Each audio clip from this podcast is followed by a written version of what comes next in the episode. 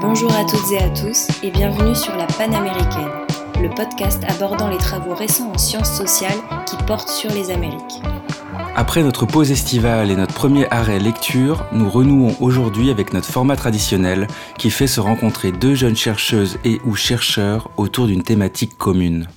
En 1971, l'écrivain uruguayen Eduardo Galeano publié Les veines ouvertes de l'Amérique latine, dans lequel il retraçait l'histoire du pillage des ressources naturelles du sous-continent, ainsi que l'exploitation des populations indigènes, comme dans la célèbre mine d'argent de Potosi, en Bolivie. Plus de 50 ans plus tard, les mines sont-elles toujours un objet de recherche fécond pour comprendre les enjeux actuels que traversent ces sociétés? Afin de nous guider dans cette exploration, nous avons le plaisir d'avoir aujourd'hui avec nous Léa Le Beaupin et Vincent Harpoulet. Léa Le Beaupin est doctorante en sciences politiques à l'université Sorbonne Nouvelle, rattachée au CREDA, sous la direction de Camille Guaran. Sa thèse s'intitule Sous l'emprise de la mine, politique de l'extraction minière et désastres industriels dans le Minas Gerais, Brésil. Vincent Harpoulet est doctorant en histoire économique à l'université Sorbonne Nouvelle, rattaché au CREDA sous la direction de Carlos Kenan. Sa thèse s'intitule Géopolitique des ressources minières, secteur public, intérêt privé et enjeux internationaux en Bolivie, en Équateur et au Pérou de 1992 à 2019.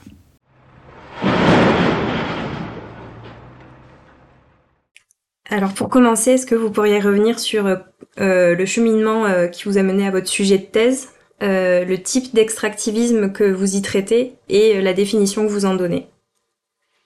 Euh, Oui, alors je peux commencer. Moi, mon sujet, en fait, je l'ai pas pensé tout de suite euh, euh, comme ça, travailler sur les mines dans le Minas mais au début, je travaillais sur des barrages hydroélectriques qui se trouvaient dans le Para, en Amazonie. Et euh, j'ai dû changer de sujet, un peu confronté à l'ethnographie, à la réalité du terrain. Euh, parce que le para c'est très isolé, c'est assez dangereux et donc euh, j'ai décidé de d'aller plutôt voir ce qui se passait dans le Minas Gerais. Et euh, quand j'ai commencé mon enquête de terrain, il y avait eu deux accidents assez désastreux, deux désastres miniers dans le Minas Gerais et donc j'ai commencé à travailler sur sur ces accidents-là. Et euh, j'ai ensuite euh, décidé, en fait, confronté à l'ethnographie, je me suis rendu compte qu'il y avait quelque chose de plus global à, à observer, qui était euh, l'emprise de l'entreprise privée sur euh, le territoire. Et donc maintenant, je travaille sur, du coup, cette emprise de Vallée sur le territoire du Minas Gerais et sur la structuration de la société, et donc sur l'extractivisme que je, moi j'entends en tout cas comme une surexploitation massive et destructrice de, de la nature et je travaille sur euh, des mines qui extraient du fer, donc euh, du minerai de fer en très grande quantité. Alors du coup, si j'ai choisi de, de me spécialiser sur ce sujet-là en particulier, bah déjà c'est un peu dans la continuité en fait de, euh, des thématiques sur lesquelles j'avais travaillé dans le cadre de mon mémoire, puisque j'avais consacré mon mémoire à, la politique pétrolière mise en place en Équateur euh, à partir du, du, boom pétrolier des années 70 jusqu'à la fin de la présidence de, de Rafael Correa. Euh, si j'avais choisi ce sujet-là, c'est parce qu'au début, euh, quand je suis arrivé à l'IHL, en fait, j'avais simplement comme objectif hein, de, de, voir un peu quel était le, le, le bilan euh, politique et surtout économique en fait des, euh, des gouvernements de gauche qui sont arrivés au pouvoir au cours des années 2000 pour voir s'ils avaient réellement impulsé une forme de réorientation économique ou si on pouvait observer des certaines continuités en termes de politique économique. Et, et j'ai cherché à savoir un peu si ces continuités existaient, qu'est-ce qui pouvait expliquer en fait quels étaient les, éléments euh, euh, structurels, idéologiques, etc., qui permettaient d'expliquer euh, ces continuités. Et donc j'ai choisi donc les ressources pétrolières au départ, puisque en Équateur c'est la principale source de revenus de l'État équatorien d'une part, et en plus j'ai vu que c'était autour de ce secteur-là que que se cristallisaient principalement en fait les oppositions euh, qui traversaient la gauche équatorienne. Donc je me suis dit que ça pouvait être un bon moyen de voir à la fois euh, quelles étaient les marges de manœuvre euh, dont disposait l'État équatorien en termes de gestion bah, d'une ressource économique stratégique, mais aussi quelles étaient les conceptions économiques dont il était porteur et comment ces deux éléments pouvaient expliquer l'orientation de sa politique pétrolière. En résumé, c'est ça. Et du coup, si j'ai souhaité me réorienter vers euh, euh, l'extraction minière, c'est parce que bah, au départ, je voulais voir en fait si euh, les dynamiques que j'avais pu observer, en ce qui concernait l'extraction pétrolière, pouvaient également euh, s'appliquer à une autre ressource qui était stratégique au sein de l'économie équatorienne et, considérée comme stratégique euh, en vue de son insertion dans les échanges euh, économiques internationaux. Et, et, justement, en fait, les, ressources en cuivre occupent une place importante dans bah, les projets de développement économique portés par les différents gouvernants depuis depuis la découverte en fait de ressources, de gisements importants de cuivre au début des années 80. De fil en aiguille, j'ai je me suis tourné vers une analyse comparée en fait, parce que ça permet déjà de, bah, de voir un petit peu euh, si ces dynamiques ne s'appliquent qu'à un seul État ou si on peut observer des dynamiques similaires dans d'autres États euh, qui ont des euh, structures économiques assez comparables. Et donc j'ai choisi le, de comparer cette analyse. La politique minière mise en place en Équateur avec celle qui avait été mise en place au Pérou et en Bolivie à la même époque. Alors pourquoi ces deux autres États? C'est parce que déjà c'est deux États qui sont soumis un peu à des dynamiques économiques similaires. Euh, mais qui en même temps sont représentatifs de trois types d'extractivisme en fait euh, assez spécifiques et bien distincts donc ça me paraissait intéressant d'essayer de, comprendre euh, bah, d'où venaient en fait ces, spécificités à chacun de, ces pays-là, euh, alors qu'ils ont soumis voilà, des dynamiques économiques assez, euh, assez comparables. Le choix de ces pays s'explique aussi par le fait que bah, ils sont aussi producteurs de, de, cuivre et, et d'étain. Donc c'est deux ressources qui sont stratégiques à l'heure actuelle dans le cadre de la transition énergétique, et donc ça permet de comprendre un peu comment en fait finalement les modalités d'insertion de ces États aux échanges économiques internationaux viennent orienter la configuration de leur politique minière. Quand je parlais d'extractivisme, je, de toute façon je partage un peu la même euh, définition que Léa. Et, euh,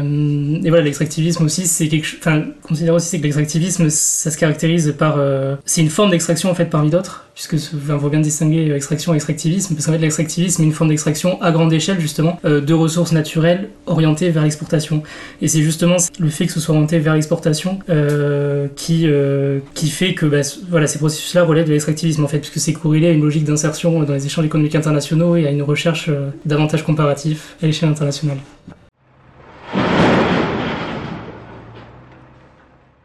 Alors, euh, on voit bien que, euh, donc en, écoutant la présentation de vos sujets, donc on voit bien ce qui vous relie, mais aussi que vous avez donc deux façons de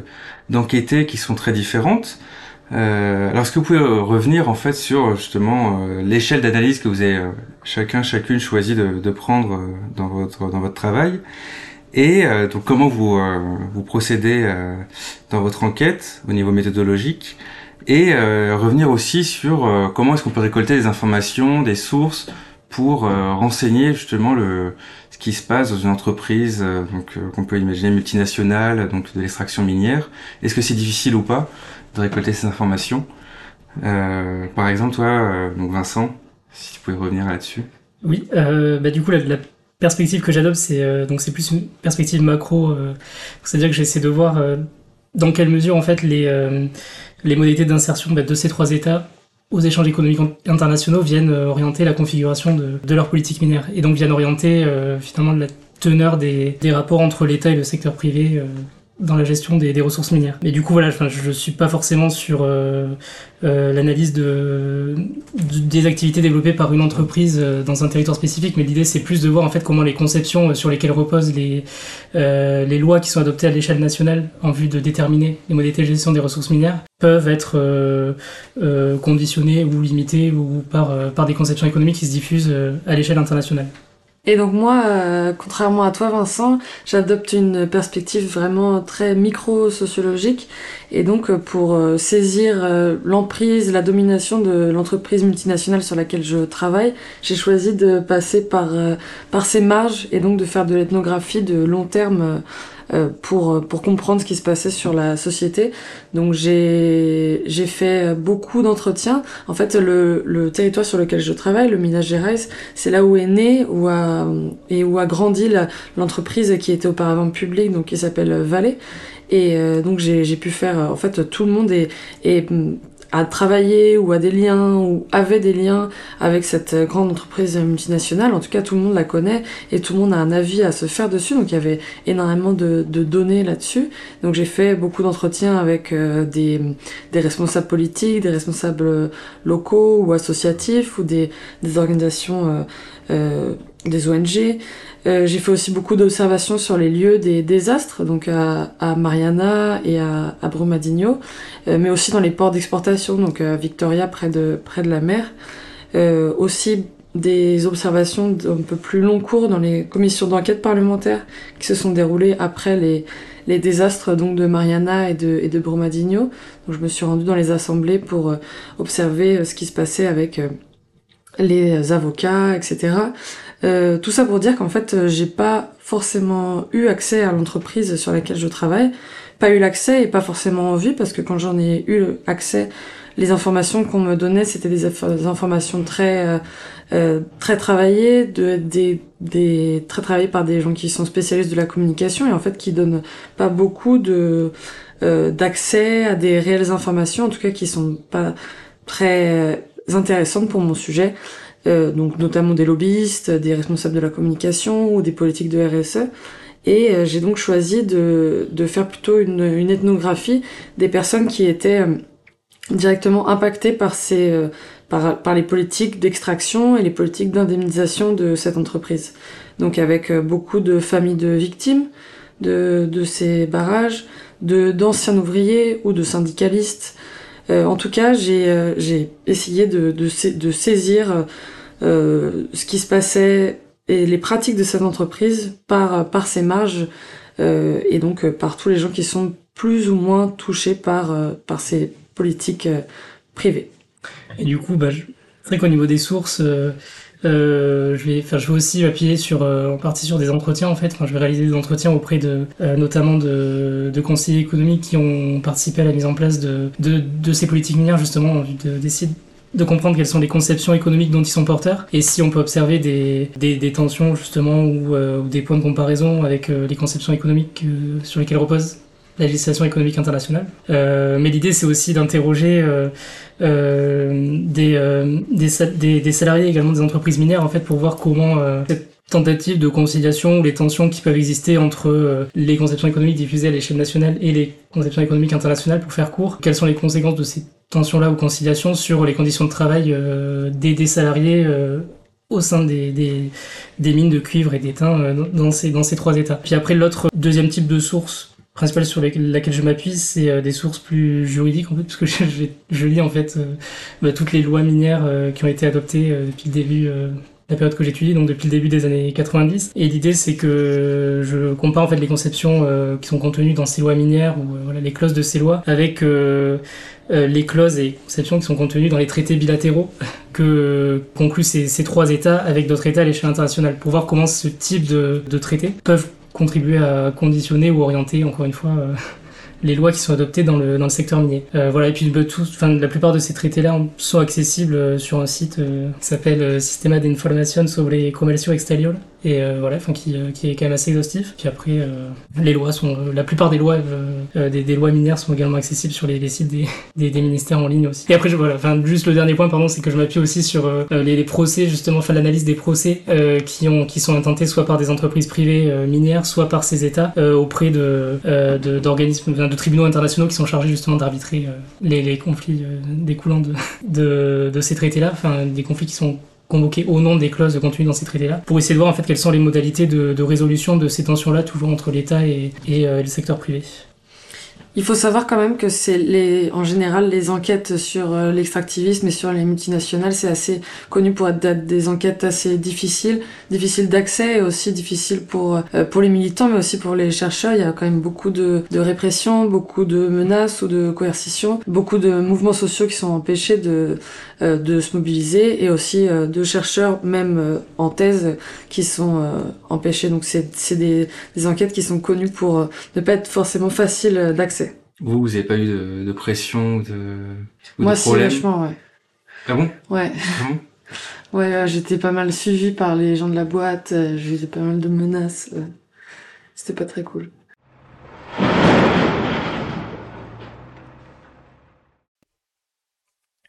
En vous écoutant, on sent qu'il y a, l'air d'avoir un gros enjeu dans les relations entre le secteur public et le secteur privé sur vos terrains, et aussi que les configurations ont l'air assez différentes euh, bah, sur vos terrains respectifs, et euh, ça serait bien que vous reveniez dessus pour euh, clarifier, en commençant par Léa.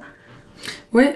sur mon terrain et, au Brésil, il y a, vraiment une question importante de flou et de brouillage des frontières entre le secteur public et le secteur privé. Comme je vous le disais, euh, donc l'entreprise sur laquelle je travaille, c'était une entreprise euh, publique. qui est devenu privé dans les, à la fin des années 90 et en fait au moment globalement en Amérique latine des réformes néolibérales.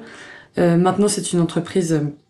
complètement privée dont son siège, son siège social se trouve même en Suisse.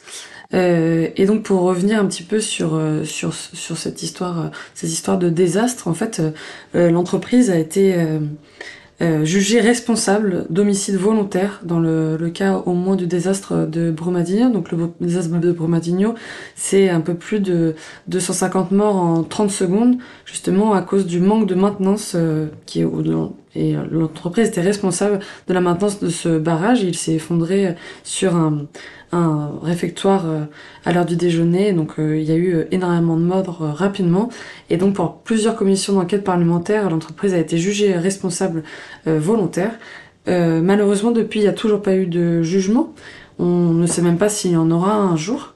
Et les, les autorités locales, donc que ce soit municipales ou étatiques, ont essayé de, donner des amendes, des amendes environnementales et sociales qui n'ont jamais été payées. Et en fait, l'État brésilien n'arrive pas à faire payer ses, amendes et à faire respecter euh, ses capacités régulatrices. Euh, les gouvernements successifs euh, au Brésil et dans le Minas Gerais ont été assez conciliants avec euh, les intérêts de marché et c'est un, processus qui, qui annihile aussi les, conditions de production de la contestation. donc les gouvernements sont conciliants par, plusieurs choses, mais notamment par la co-construction des politiques publiques, donc euh, des, euh, mécanismes de, fabrique de, l'action publique par euh, les députés, mais aussi par les entreprises privées. À savoir que le Valais finance massivement les campagnes électorales, ou en tout cas finançait avant la, réforme du code électoral euh, énormément de candidats. Donc dans le Minas Gerais, c'était plus de 80% des candidats qui avaient été financés directement par Valais. Euh, ce qui fait qu'en fait il peut y avoir très peu de changements. Euh, sans parler de corruption, il y a au moins des tactiques de, de cooptation et euh, ce, qui, ce qui aboutit à une résignation politique et à, à une sorte de, de d'apathie, enfin rien ne se passe puisque tout est assez impossible quand je parlais de ce flou public-privé, en fait, euh, il y a aussi beaucoup de, de financements de, politiques publiques qui sont faits directement par euh, l'entreprise, donc qui elle refuse de payer ses amendes, mais elle va payer à la place euh, le financement, la construction d'un hôpital qui va servir aux locaux sur place, mais cet hôpital sera directement considéré par les gens comme l'hôpital de Vallée. Euh, donc il y a aussi une sorte d'appartenance euh, à l'identité minière que essaie de façonner euh, Vallée par ses politiques de, de RSE. C'est pas que ces politiques de RSE, donc de responsabilité sociale des entreprises, ça les dépasse aussi largement parce que c'est des, des, choses que Vallée n'est pas du tout obligé de faire, mais a envie de le faire pour justement façonner un petit peu cette, cette identité minière. Si je peux donner un dernier exemple, il y a le, le musée de l'histoire du Minas Gerais qui est sur la place principale de Belo donc la capitale, et euh, en fait, ce musée, c'est le, c'est, il est entièrement gratuit et entièrement financé par euh, par. Et dans ce musée, euh, il y a énormément de textes qui sont écrits. Il y a une mise en récit et de, la patrimonialisation de Vallée et de l'identité minière sur le territoire qu'ils essaient d'imbriquer et de rendre tous interdépendants. Bah du coup, c'est vrai qu'au Pérou, on, enfin, on peut constater un peu une logique assez similaire, parce qu'en fait, enfin, le Pérou est littéralement représentatif en fait d'une modalité de gestion euh, dire néolibérale de, euh, des ressources minières. Euh, puisque dès les fins en tout cas depuis les années 90 depuis l'arrivée au pouvoir de Fujimori puisqu'on voilà au, cours de la présidence de Fujimori au début de sa présidence il opère un changement de, constitution. Et dans cette constitution sont intégrés en fait un certain nombre de principes sur lesquels repose l'idéologie néolibérale. Par exemple on a une interdiction des nationalisations qui est clairement intégrée des nationalisations économiques clairement intégrées dans la constitution euh, il y a aussi euh, une, interdiction de, dénoncer en fait les traités bilatéraux d'investissement qui sont conclus justement euh, par le Pérou avec un certain nombre d'États en vue d'octroyer en fait des, avantages juridiques à des entreprises privées issues de, bah, notre État qui souhaiteraient venir s'installer au Pérou et donc de leur octroyer un certain nombre d'avantages face aux volontés régulatrices des États, de l'État péruvien en l'occurrence. Et donc tous ces principes-là sont intégrés dans la Constitution et en parallèle, on a l'adoption d'un ensemble de, réformes économiques qui, euh, qui visent à assouplir un peu les, euh, les horaires de travail, à réguler de manière plus stricte le droit de grève. Enfin, voilà. Et, euh, et, euh, et, tout au long de cette période, finalement, on observe un renforcement de, de cette logique. même au cours de la présidence de Hollande Taoumala, qui est arrivé au pouvoir en 2011, avec au départ, enfin, il était porteur d'un discours qui visait à opérer une importante réorientation économique. Et finalement, on peut observer que cette réorientation se caractérise par une volonté de, de conciliation avec le secteur privé plus que de confrontation finalement. Et ça, voilà. Et euh, il adopte un ensemble de, de, lois finalement qui euh, qui vise à augmenter euh, les, euh, les, les, les, impôts en fait portant sur une partie du secteur privé, mais sans finalement le secteur privé minier, mais sans remettre en cause un certain nombre d'avantages qui avaient été octroyés par les gouvernements précédents. Mais bon, globalement, c'est euh, ce qui se passe au Pérou. Et ce qui est assez intéressant, c'est que on peut observer euh, une différence fondamentale avec bah, ce qui se passe en Bolivie et en Équateur. Puisque, au début de cette période, au cours des années 90, dans le cadre bah, du Constitution de, Washington, notamment enfin, de la diffusion de l'idéologie néolibérale au sein du continent latino-américain, euh, on a euh, bah, l'adoption de, réformes similaires à celles qu'a pu euh, adopter Fujimori.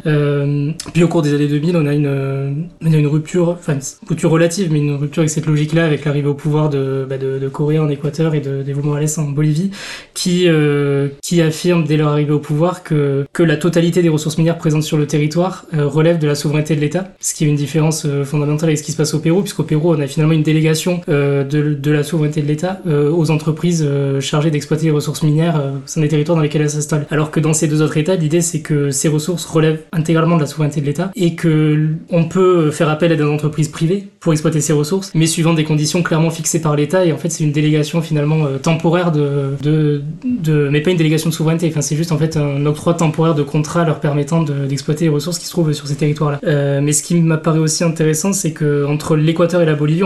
peut aussi observer des logiques euh, assez différentes finalement, puisqu'en Équateur on a une forme de d'encadrement par l'État d'une extraction minière euh, à grande échelle finalement, mais toujours orientée vers les mêmes logiques que celles euh, sur lesquelles elle reposait quand c'était géré par par le privé auparavant, c'est-à-dire que c'est une logique bah, d'extraction à grande échelle de ressources orientées vers l'exportation. voilà, mais la seule différence finalement, c'est qu'il y a des mécanismes fiscaux qui sont mis en place pour orienter la majorité de, des revenus de ces activités vers l'État. Mais ça reste le même type de logique. Alors qu'en Bolivie, au départ, même si on peut observer euh, c'est un renforcement de cette logique-là aussi. Euh, il y a euh, une volonté en fait du gouvernement bolivien de s'imposer à l'échelle internationale comme comme le défenseur finalement des droits des différentes populations indigènes à l'échelle internationale. Et donc ce qui fait qu'il y a aussi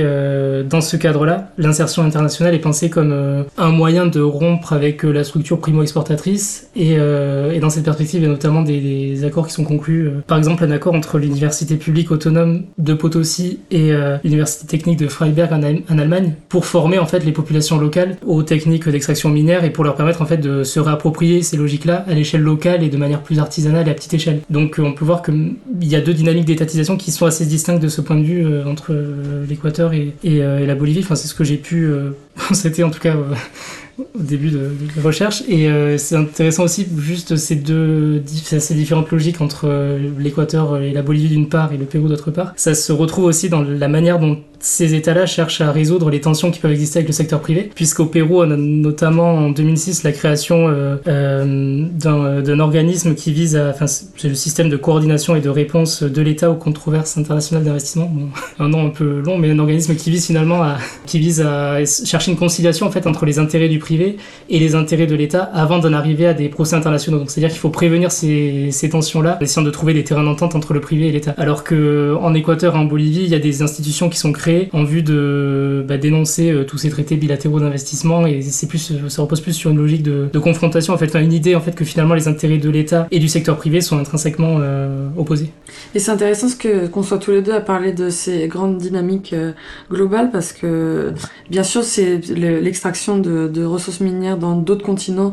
ça a aussi été très influencé par la néolibéralisation, surtout en, en Afrique où il peut y avoir beaucoup de, de, flou entre le public et le privé, ou en Asie du Sud-Est un peu moindre, mais c'est particulièrement saillant euh, et vrai en Amérique latine, et euh, c'est pour ça qu'on parle surtout de, l'Amérique latine quand on parle de l'extractivisme. Alors, euh, donc on se rend bien compte voilà, des différences de politique euh, qui, sont, qui sont suivies entre ces différents États. Euh, mais justement, en fait, quelles seraient les conséquences donc sur le concret en fait, des conditions de travail de ces différentes politiques qui sont choisies? Au niveau, on peut penser de défense de droits des travailleurs, de, de grève. Est-ce que, enfin, est-ce que les grèves sont autorisées? Est-ce qu'elles arrivent à obtenir certaines avancées? Toi, par exemple, Léa, sur, le, sur la zone que tu étudies, dans le Minas Gerais, euh, est-ce que tu peux nous dire euh, comment, enfin voilà, comment est-ce qu'on peut lutter pour euh, pour les droits du travail? Euh, oui, on parlait juste avant de, du brouillage des frontières entre le public et le privé et des réformes néolibérales. Je pense que la principale conséquence, la conséquence directe, c'est sur le, les conditions de travail et donc notamment sur la tertiarisation des, des ouvriers et des miniers et le, le recours donc à des entreprises tiers et au travail euh, journalier. Donc euh, il y a beaucoup de d'employés des mines qui sont recrutés euh, pour des contrats très courts, donc parfois même d'un seul jour, ce qui leur enlève tout, tout moyen d'avoir une protection sociale suffisante ou même une protection de, de santé. Donc les désastres dont je vous parlais, en fait, juridiquement, ils sont considérés comme des accidents du travail qui arrivent quand même relativement souvent. Et euh, à cause de cette tertiarisation et de l'appauvrissement des conditions de travail aussi, euh, les, euh, les, travailleurs miniers sont, sont, de moins en moins protégés. En plus, il y a, y, a, y a des, ça génère des problèmes sur le syndicalisme, puisque des travailleurs journaliers vont avoir beaucoup moins tendance à, à se syndicaliser et le syndicalisme dans le ménage géré, c'est dans le Brésil en général, est très euh, délité. Donc euh, il n'y a pas un seul syndicat central, il n'y a aucune euh, union, union centrale syndicale, mais c'est plutôt plein de petits syndicats, syndicats qui sont par ville ou même des petits syndicats par, par, par type de minerai extrait. malgré tout ça, il y a quand même un une fierté, une certaine fierté de d'être de travailler dans la mine que j'ai pu observer aussi en, en faisant de, de l'ethnographie. Je pense que c'est assez lié à ce sentiment d'appartenance à, à l'identité euh, minière. Beaucoup m'ont raconté des, des souvenirs d'enfance où ils, ils couraient, ils passaient beaucoup de temps dans les dans les villes euh, qui étaient dirigées par euh, par l'entreprise minière quand c'était encore public et beaucoup de, de, de personnes de trajectoires familiales très liées à, à l'entreprise. Euh, et donc euh, il y a, quand même une, femme qui m'avait euh, particulièrement touchée, qui son fils était mort pendant le, désastre de Brumadinho, il travaillait dans l'usine, et elle, elle racontait que que son fils était super fier de travailler de travailler dans l'usine, il était très content et qu'elle en voulait pas à l'entreprise d'avoir pratiquer euh, euh, ce qu'elle a fait et que son fils, ce dont il était le plus fier, c'était de revêtir son, uniforme euh, le matin. Voilà, c'est pas très euh, gai, mais mais ça illustre bien à quel point les gens restent attachés à cette à cette entreprise malgré tout ce qu'il peut y avoir comme problème, notamment même aussi de de menaces sur les les, les personnes syndiquées, de licenciements abusifs, etc. Et toi, Vincent, donc T'as pu opérer des différences dans, les différents pays au niveau de cette gestion euh, et ces luttes euh, vraiment dans, le quotidien de, la mine? Ouais, mais ce qui est assez intéressant, c'est que, enfin, notamment, on peut observer des différences, par exemple, entre euh, les oppositions à l'extraction minière qu'on peut trouver euh, en Bolivie ou en Équateur, par exemple, puisqu'on peut, enfin, de ce que j'ai pu voir en Bolivie, la majorité des, des mouvements d'opposition euh, à l'extractivisme dans les différents territoires dans lesquels ils se développent euh, cherchent surtout, en fait, à, à se réapproprier ces ressources-là, en fait, ou alors demandent une réappropriation de ces ressources-là, ou alors, ou alors une redirection, en tout cas, des revenus issus de ces ressources-là vers,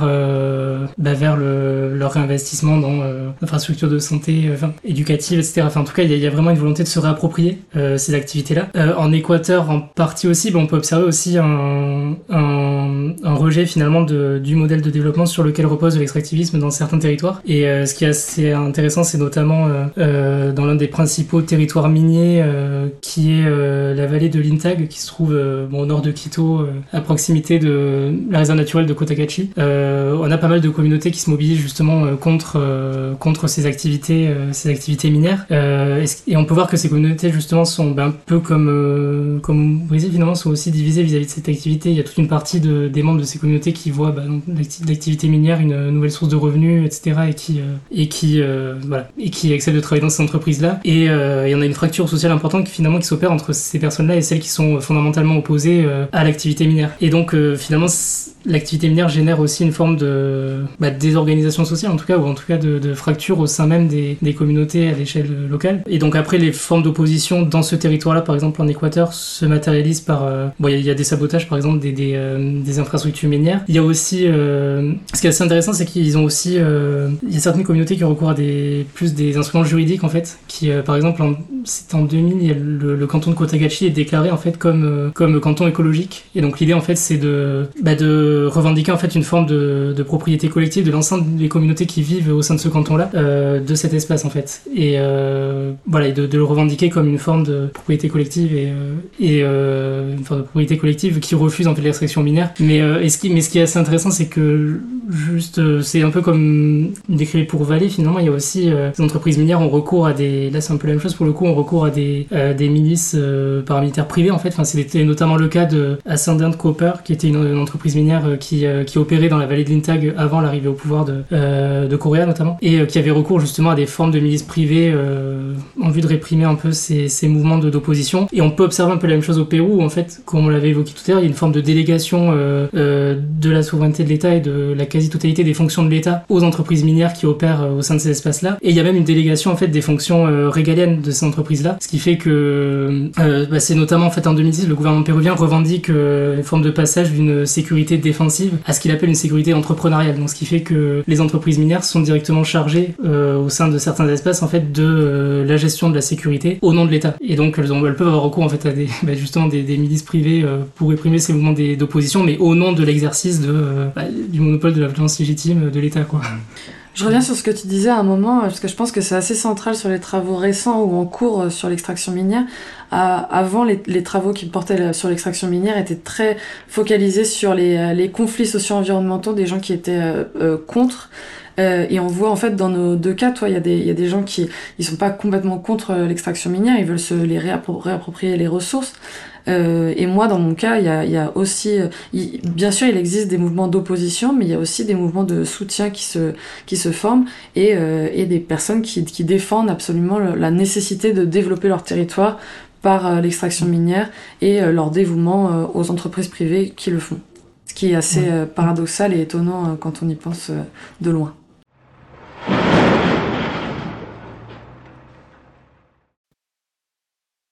Je vais prolonger un peu la question précédente, mais est-ce que vous pourriez euh, préciser un peu les conséquences que ça a sur la vie sociale euh, des populations Et euh, je me demandais s'il y avait des, mm, des, politiques de compensation quand il y a des dégâts pareils, ou même pour, rien que pour le fait que ça ait autant d'impact sur la vie des gens. Ouais, mais du coup, en général, c'est vrai que les politiques de compensation, ça consiste à bah, construire un certain nombre d'infrastructures qui sont perçues comme euh, bah justement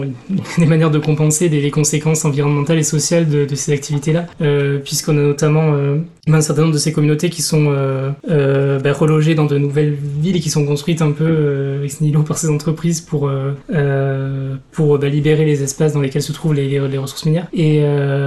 et dans ces villes-là, bah, ces entreprises, je vais encore parler notamment de l'exemple de, de l'Équateur et de cette entreprise canadienne dont j'ai parlé tout à l'heure, mais, mais à recours,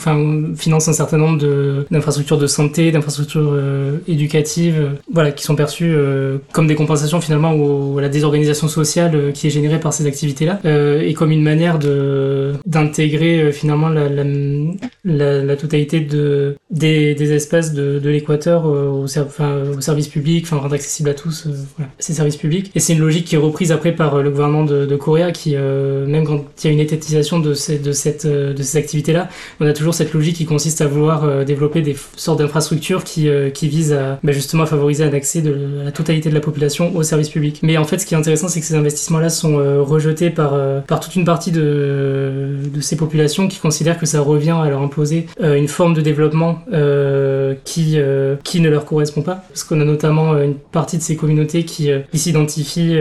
notamment en Équateur en fait au concept du bois ville qui est assez répandu en, Équateur et qui vise en fait à repenser totalement bah,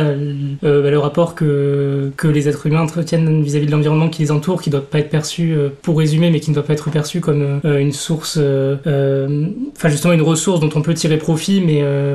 mais voilà l'être humain est perçu en fait comme une partie de l'environnement qui l'entoure mais pas comme quelque chose qui doit tirer profit de cet environnement-là. Et euh, donc, euh, ce qui est intéressant, c'est qu'on a une certaine communauté, mais notamment dans euh, la vallée d'Innitag, qui, qui cherche à développer des formes alternatives de développement pour mettre en avant le fait qu'il peut exister d'autres formes de développement distinctes de celles sur lesquelles repose l'extractivisme. Pour un exemple, il y a par exemple un certain nombre d'associations qui sont créées, comme l'association agro-artisanale Café Rio Intag, dans laquelle en fait un certain nombre d'habitants de, ces communautés se, se, réunissent pour bah, justement exploiter le café à, l'échelle locale et montrer qu'il y a d'autres alternatives en gros plus euh, plus plus locales qui sont euh, qui sont viables euh, qui sont qui peuvent être viables économiquement. Et puis même plus prosaïquement ces alternatives permettent aussi à ces personnages finalement d'avoir d'autres sources de revenus qui permettent de desserrer un peu la pression financière des entreprises minières et donc de leur libérer des marges de manœuvre pour pouvoir se mobiliser de manière plus importante face à ces entreprises là oui, et, vraiment dans le, dans le prolongement de ce que dit Vincent, je pense que c'est à peu près les mêmes dynamiques que j'ai pu observer euh, sur le, terrain dans le, dans le Gerais, puisque, oui, comme tu disais, Marie, il existe beaucoup de mécanismes de compensation et donc des, des politiques publiques, de publiques non, justement, des politiques d'indemnisation qui s'apparentent plutôt à des politiques de responsabilité sociale des entreprises et de réparation, mais ces, indemnisations, elles ont des conséquences euh, sociales très concrètes euh, sur la désorganisation de la société et sur la vie sociale. Je pourrais vous parler d'un cas assez précis de, du, du, du quartier qui s'appelle Parque d'Acachoeira, qui est un des quartiers qui a, qui a été le plus impacté par la rupture du barrage à, à Brumadinho. Et euh, là, beaucoup de, de, des personnes qui habitaient dans ce quartier se sont vues proposer euh, donc le rachat de leur maison par, par Vallée. Euh, pas tous, euh, et en plus avec une logique de désorganisation qui s'apparente plutôt à, à divisé pour mieux régner de la part de l'entreprise. En tout cas, il y a, y, a, y a, beaucoup de maisons qui sont, euh, qui sont vides, certaines non, d'autres qui sont contraints de, de, rester dans cet endroit. Mais euh, ce qui est assez impressionnant dans ce quartier, c'est vraiment le, le silence, puisqu'il y a, y a quand même beaucoup, beaucoup de gens qui, qui ont dû partir et il y a beaucoup euh, moins de, de, vie finalement dans ce quartier qui est, qui est encore très impacté par euh, par les conséquences très concrètes sur le fleuve qui était donc en, bas du quartier. Il y a beaucoup de conflits aussi euh, de voisinage, euh, de ceux-là ont été privilégiés par l'entreprise, d'autres non, et des politiques qui sont entièrement gérées par l'entreprise. Donc l'entreprise a créé une, une crèche. et avant, en fait, le, le, nom de ce quartier s'appelle le parc de la Cascade, parce qu'ils avaient une, une cascade en bas qui a été complètement détruite par la rupture du, du barrage et euh, ce parc avec euh, la petite cascade et, et, le lac euh, où vous pouvez pêcher les gens maintenant a été remplacé par des locaux en préfabriqué donc construits directement par l'entreprise comme politique d'indemnisation. Mais ça a complètement désorganisé leur façon de, de vivre et leur façon de, de, de, de, mettre leurs les, les, choses en, en commun. C'est une atmosphère très très étrange dans ce quartier qui pourtant a été entre guillemets indemnisés. Juste à côté, il y a aussi euh, beaucoup de conséquences euh, sur, euh, sur des communautés indigènes, notamment des communautés patachos, qui se sont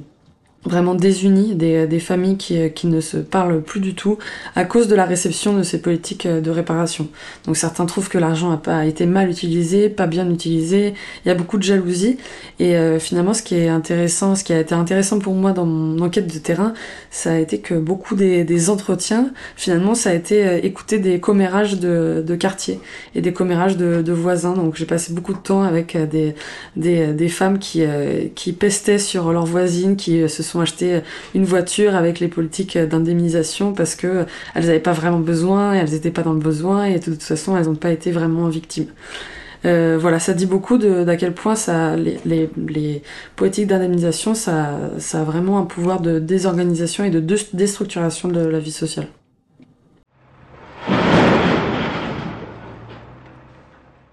Pour terminer euh, donc euh, cet épisode, euh, c'est voilà le traditionnel moment de conseil de culturel en fait qu'on propose à, nos auditeurs qui ont envie de s'intéresser à cette thématique, à la thématique que vous étudiez.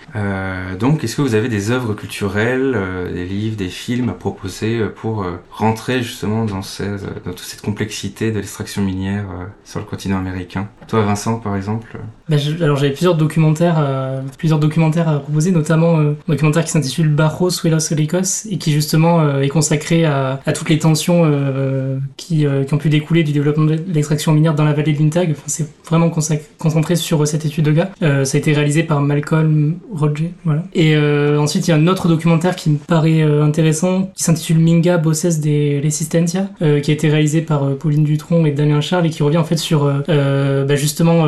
qui met en parallèle en fait un certain nombre de mobilisations contre l'extractivisme au sens large qui sont développées dans dans la plupart des pays latino-américains. Donc euh, c'est assez intéressant. Et puis plus sur le, vu que je parlais aussi des traités bilatéraux d'investissement, peut-être que si on veut voir plus clairement à quoi ça correspond, il y, a, y a un documentaire aussi qui a été réalisé par Arte en, en 2016, euh, bon, qui s'appelait euh, Quand les multinationales attaquent les États et qui revient justement de manière précise sur la configuration de ce système d'arbitrage international. Euh, donc ça peut être assez intéressant pour euh, ceux qui souhaiteraient voir plus clair et et il y a notamment euh, un exemple d'une d'un procès qui oppose une entreprise minière justement privée à l'État colombien. Donc euh,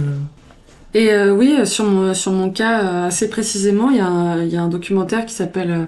au lugar mais seguro do mundo, donc le, le lieu le, le, plus sûr du monde. Et en fait, c'est un documentaire euh, brésilien donc euh, qui, a, qui euh, suit un, un, jeune qui a été victime, donc qui habitait dans ce quartier à Mariana, qui s'appelle Marlon, et on suit son parcours après la rupture du barrage et son parcours aussi après la réception des politiques d'indemnisation et donc son déménagement de la du petit quartier rural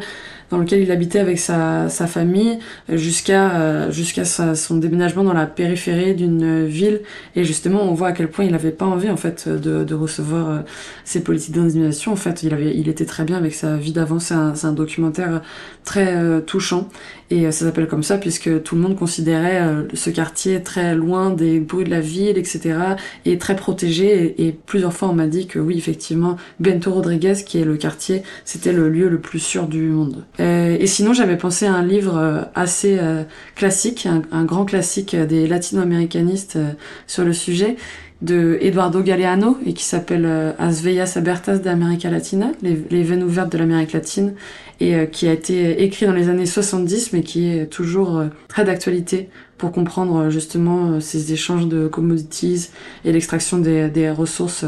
en Amérique latine, qui est considérée comme une sorte de malédiction. Bah, merci à tous les deux en tout cas d'avoir accepté de participer à cet épisode. Et merci à vous de nous avoir écoutés. N'oubliez pas de vous abonner au podcast pour ne pas manquer nos prochains épisodes qui paraissent tous les mois. Vous pouvez nous suivre sur Instagram, X et Facebook. Enfin, n'hésitez pas à nous écrire pour nous proposer des idées d'épisodes à l'adresse mail lapanaméricaine podcast tout attaché à gmail.com. À bientôt!